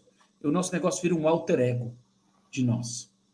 E, e muitas vezes isso pode ser benéfico ou não. Vai depender do que você quer para a sua vida. Por isso que eu sempre começo meu trabalho de mentorias, por isso que eu sempre começo as minhas palestras dizendo o que é que você quer para a sua vida. Você que está pensando em abrir um negócio, você quer abrir um restaurante japonês? Por que você quer abrir um restaurante japonês? O que, que você quer fazer com isso? O que, que você está buscando como estilo de vida? Quanto você precisa ganhar? Você já fez essa conta? Quando você pega o seu papel, vou montar um restaurante. Bom, eu para sobreviver todo mês preciso de 20 mil, preciso de 5 mil, preciso de 30 mil, preciso de 100 mil. Cada um precisa de um tanto. Você sabe que isso é uma coisa engraçada, uh, Ernesto? Você que é um mega empresário, você sabe que as pessoas elas têm diferentes metas na, na vida. Eu dentro da mesma equipe, da mesma equipe, da minha equipe, dentro da mesma equipe, pessoas fazem exatamente a mesma coisa. E todo ano eu pergunto para elas duas vezes por ano: quanto você quer ganhar esse ano? E todo mundo me dá um número diferente. E aí é uma questão é, é muito pessoal. Todo mundo sabe, e vocês sabem disso como empresários, que se eu quero ganhar mais, as minhas apostas também vão ser maiores. A, a, minha dedicação também vai ser maior. Tudo vai ser mais, não é, Aline? Quando a Aline, a Aline começou a carreira dela, você começou a sua carreira, você tinha um investimento pessoal, você tinha um investimento do seu nome, você tinha um investimento de grana. Quando começou sua carreira como funcionário, nada de investimento de grana. Hoje você é sócia dos negócios, gestora de um grupo. Seu investimento é muito maior. Faz sentido? Exatamente. Com toda certeza. Um investimento pessoal, um investimento financeiro, energia. E é uma, uma coisa que você falou que me trouxe uma pergunta que você me fez no passado, inclusive, Ivan. O que te move? Exato. O que te move? É o dinheiro, é o sonho, é o desejo, e são coisas que têm que andar em conjunto. Você pode ter um sonho incrível, seu projeto ser fantástico, mas não traz viabilidade econômica. Exatamente. E, se você não entende aquilo que você quer, bicho, se você não entende aquele objetivo que você quer, eu estou fazendo isso para ganhar dinheiro. Beleza. Quanto dinheiro você quer ganhar? Põe no papel. Agora, no Brasil, Ernesto, você que tem negócios fora também, é, o Marcelo Shiraishi, que trabalhou em, em, grandes empresas, o Toshi, que conhece é, cultura japonesa, o brasileiro é meio diferente nisso, né, turma? Quando você fala assim, o brasileiro, põe aí quanto você vai ganhar, quanto você vai pôr no bolso, quanto você vai levar para casa, quanto seu negócio tem que dar no fim do mês, o cara. Aí tem, o brasileiro... tem, um certo preconceito, né? Falar, não, não posso ganhar dinheiro, é, é feio falar que é feio. o negócio está indo bem. É, puto, o cara vai. Não, é feio. Você estava falando, Ivan, eu lembro de uma história de um. A gente tinha um funcionário, cara que era nota Perde um pra cabeça já, né? Pra cabeça é, dele. É, um garçom, cara, o cara era demais, demais o garçom do restaurante que a gente tinha em Pinheiros. E aí, quando a gente foi abrir uma unidade, a gente falou, cara, meu, esse cara vai ser o gerente da unidade nova, né? E a gente chamou o cara e falou, cara, Meu, você é o cara, as pessoas gostam de você, você vai, eu queremos que você assuma a gerência, você vai ganhar três vezes o que você ganhava hoje. O cara falou assim, cara, posso uma coisa? Deixa eu aqui. Eu tô bem aqui. Eu ganho o que eu preciso. Eu não tenho a minha me, me deixa quieto. Não me muda de lugar, senão você vai perder duas caras. Você vai perder um bom garçom e um bom gerente que, que você tá, que você quer. Me deixa quieto. Mas é isso. O, o, o a gente Mas esse cara é evoluído, né? bom, bom. Ele é evoluído, né? Evoluído pra caramba, evoluído pra caramba. Ele, ele e, e continuou com a gente por muitos anos. Mas é, isso que você falou é verdade. Assim, a gente tem um conceito no brasileiro é, desse de puto lucro é ruim, é, não preciso ganhar, eu quero o que eu preciso para viver. Não, cara, a gente está trabalhando aqui, a gente precisa, sabe, faz parte do jogo, né? Faz parte do jogo. Ganhar trabalho, resultado, reconhecimento, faz parte. E a gente, e acho que todo mundo, de certa maneira, com mais ou menos importância, busca um pouco disso, né? E a gente tem medo de falar às vezes onde quer chegar. Uma vez eu, um, um rabino, e essa é, é, boa, essa é boa para você repetir. O, o rabino Tava falando com o Rabino, puta, mas eu preciso escrever lá um pedido para Deus, né? O cara falou, não, eu vou pedir aqui sustento e tal. O Rabino falou assim, cara, na hora que você tá falando com Deus, que o caminho lá tá, tá aberto, é hora de você pedir direito, cara, não pede sustento. Sustento é ter teto para dormir e comida no prato. Você tem que pedir 10 milhões de dólares fácil e rápido. Para pedir sustento, cara, não ocupa o caminho de Deus ali, cara. Vai. Dá vai o mesmo trabalho. Né? É, porra. Se é para pedir, pede direito, porra. Mas tem uma diferença na matriz, na, na, na matriz. É, eu sempre falo, a gente já conversou sobre isso. Tem uma diferença na matriz é, judaica e na matriz cristã. Muito, muito se fala da matriz judaico-cristã, né? É, mas então é muito, uma diferença muito grande, que é o seguinte: a cultura cristã que o Brasil está inserido muito fortemente, ela sempre pregou que é pecado ter lucro. Né? Então, é, ter prazer e ter lucro é pecado. E, e, na matriz judaica, não. Ter prazer e ter lucro é muito bom. Se você vai pedir para Deus, não pede para Deus sustento, é. pede 10 milhões de dólares rápido. Esse, você rápido. entendeu? É isso aí. Então, é, é, olha, essa é para mim uma. Faz sentido, mas como é que é japonês, Marcelo, com isso? Porque eu sou coisa japonês bem de vida, meu filho. Eu, não conheço nem japonês ah, calhado. Então, então você não conhece muito japonês, não, viu, Ivan? Conheço muito.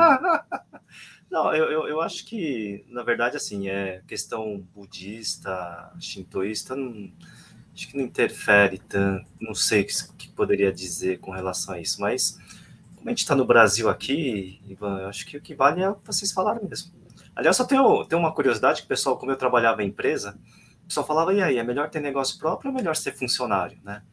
Aí eu falo assim, ó, é melhor, se, se você tem um negócio que vai bem, é melhor você ter negócio próprio. Se você tem um negócio que vai mal, é melhor você ser funcionário, né? Então, é, é eu, eu, eu, acho que você tem que cuidar daquilo que é teu, eu acho que independentemente do que é, desafios, tudo, mas assim, ter um negócio próprio, o grau de energia, de responsabilidade que você põe, com certeza é muito maior que você põe quando é funcionário. Agora, é, quando você é funcionário, você é, óbvio que assim também a, alegria, né, a satisfação, a realização é muito maior. Mas quando vai tudo bem, né? Agora, quando é. tem um negócio que não vai mal, que vai mal, não é, não tem graça nenhuma, né? Na verdade, é duro. É, é duro. é duro, Eu já passei por todos, eu vou falar para você. Todos é uma desgraça. Nós, todos nós, Ivan. Turma, está maravilhoso. Para a gente finalizar esse papo, é, eu queria pedir para vocês, Toshi, se arrebentou agora. Caiu, ele caiu de um jeito que foi. Né? Então, eu, vamos ver se ele reaparece aqui, só para fazer este, essa finalização com vocês. Queria. Cadê? Vamos ver se ele volta aqui, só um minuto. É, porque isso aqui está incrível. Vocês têm uma, um, juntos, cara, uma, um, um conjunto de, de saberes, meu, é, de experiências que é, é incrível. É incrível. Tá aí. Machucou não, né, Toshi? Voltei, tinha caído aqui. Vamos lá, eu queria para finalizar, jogo rápido, assim, em poucas palavras. Por que eu devo, deveria abrir um restaurante japonês? E por que eu não deveria abrir um restaurante japonês? Putz. Primeiras damas, né? Deixa eu. Primeiras damas, vamos aproveitar agora. Eu, eu, não sei vocês, mas eu tenho mais motivos para não abrir do que abrir. Olha, eu, eu, antes eu queria embasar uma coisa só, tá? Antes de vocês começarem a falar, Aline, só me dá um segundo. Claro. Eu tenho por princípio, esse ano de 22, olha só que coisa interessante.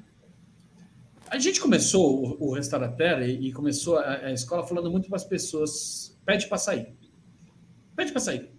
Pede para sair. Isso aqui não é para você. Se, você. não sabe, não tem muita certeza, isso aqui não é para você. Porque isso aqui é uma vida desgraçada. Isso aqui. Cara, eu vou te falar uma coisa. Uma diretriz que a gente tem hoje na L.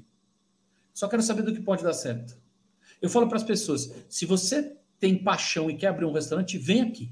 Porque pelo menos aqui eu vou te dar ferramentas e, e networking, como estava dizendo, nós vamos te ajudar a vencer e você viver seu sonho. Então, você que está, ó, você que está me vendo agora. Se esse é seu sonho, meu amigo e minha amiga, vem aqui primeiro. Sabe por quê? Porque você vai falhar menos. E é isso. A, no, a, nossa diretriz esse ano é falar só o que pode dar certo, mas eu quero saber o que pode não dar certo também de vocês. Por que, que eu devo e por que, que eu não devo abrir um restaurante ali, Messias? Japonês. Japonês. Olha, o restaurante é um grande desafio. Por exemplo, a gente está aqui no meio desse bate-papo super bacana e acabou a energia.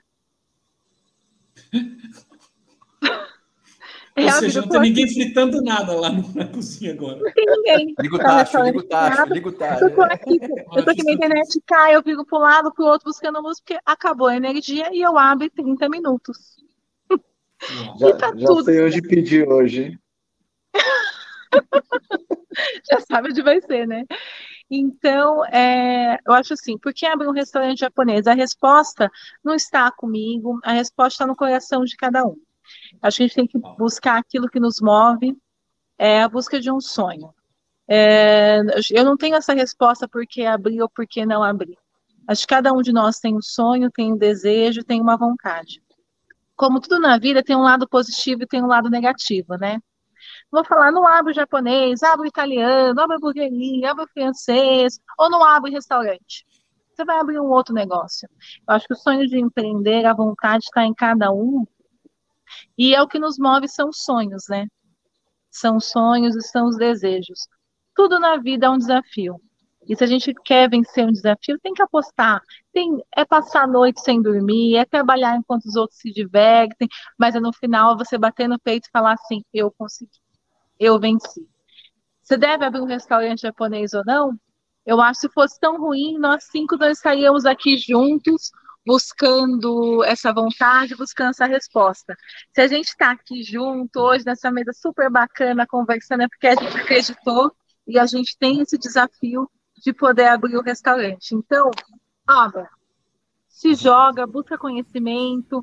É, uma coisa que me ajudou muito nesse aprendizado, se a gente vai abrir ou não, foi a Egg. Sou super fã do Ivan, não é de hoje. Tive a oportunidade de conhecê-lo. E essa oportunidade de conhecê-lo me trouxe a oportunidade de conhecer o Marcelo, hoje conhecendo pessoalmente o Ernesto, o Toshi. Então, isso aqui já paga. Sabe, esse momento hoje eu poderia estar super frustrado, putz, acabou a energia, faltam 30 minutos, mas olha o que está acontecendo. Olha a experiência que nós estamos tendo juntos hoje. Então, é, não é só o desafio, é a experiência, a experiência que a gente passa para o cliente, a experiência que a gente vive juntos aqui. Não vai ser nem o primeiro, nem o último a passar por momentos de desânimo, como foi a pandemia para a gente, momentos de recomeço, mas é você estar tá aqui e falar assim: eu consegui, eu estou vencendo, foi mais um dia. Então. Uh, parabéns. Muito bom. Ó, vou falar um negócio, bicho. Não Você escreveu isso agora, tá antes? Tá Você escreveu isso antes? Não, não escrevi. Do coração.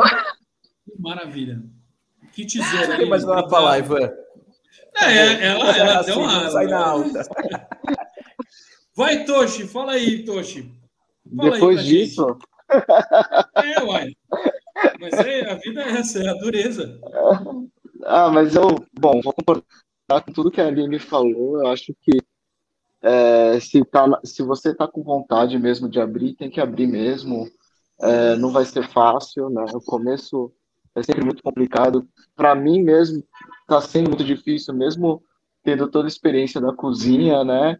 fazer esse outro lado aí, eu, eu acabo admirando cada vez mais as pessoas que fazem isso, né? Porque é muito difícil você administrar. Eu, eu faço tudo, né? Faço a cozinha, administração, atendimento, a, as entregas. Então, é, é bem sacrificante, mas o resultado, né? Você vê o, os clientes felizes, eu acho que isso daí é o que te move e é o que você tem que ter logo, logo no início, né? Você ter na cabeça de que você está fazendo uma coisa para os outros e que no final vai te fazer bem, né? Vai te fazer sentir melhor.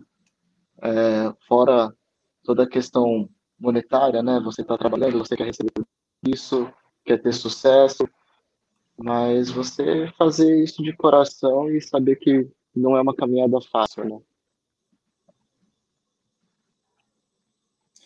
É, é, não é fácil, porém não é difícil também. É mais difícil para quem é mole, né, Marcelo Schreich? Se você for meio, meio, meio molenga na vida, aí não vai dar nada certo mesmo. Mas se você tiver essa tenacidade que a família Schreich tem, aí isso aí é, é outro caminho, né, velho? É, aqui no restaurante a gente trabalha todos os dias da semana, de domingo a domingo, não tem jeito, Ivan. É, óbvio que a gente não quer isso pro resto da vida, mas assim, nesse momento de pandemia, nesse momento que a gente teve que segurar as pontas, desde que a gente abriu a Japan House, a gente trabalha todos os dias e isso é a rotina de todo mundo. Então, Ivan, tá à venda? Tá à venda, Ivan? Foi uma dica. sobre isso. Brincadeira. Se, se a pessoa não gosta de trabalhar, não abra o um negócio. Né? Se você quer ter fim de semana, é, não abra um negócio. Né? Se você quer ter tranquilidade, não abra um negócio.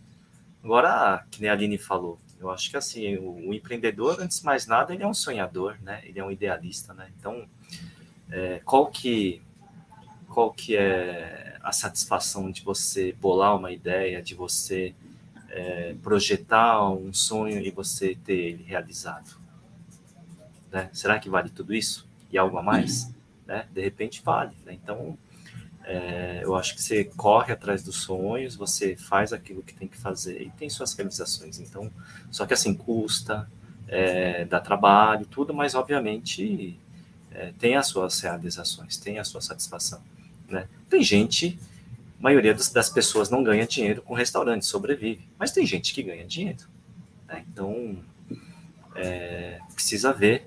E assim, quem ganha dinheiro não é à toa. Não é à toa. Quem não é é verdade tem muito suor, tem muito planejamento, tem muita gestão, né? Não é, não é à toa que as coisas, né? Diz que tem sorte. Mas quanto mais trabalho, mais você trabalha, mais sorte você mais tem, sorte, né? Então, então acho Impressionante que é isso. isso. Acho que é isso. Olha, só tem poeta aqui hoje. Brincadeira. Marcelo, muito obrigado. Ernesto, você sabe que o, o, o Elon Musk, que é um, um sul-africano, de mãe canadense, naturalizado americano, o cara fez um caminho, andou metade do mundo, o cara nasceu na África, né? E, e aí ele, ele um dia falou para o irmão dele que ele queria ter uma empresa de foguete. Queria botar as pessoas na Lua, em Marte.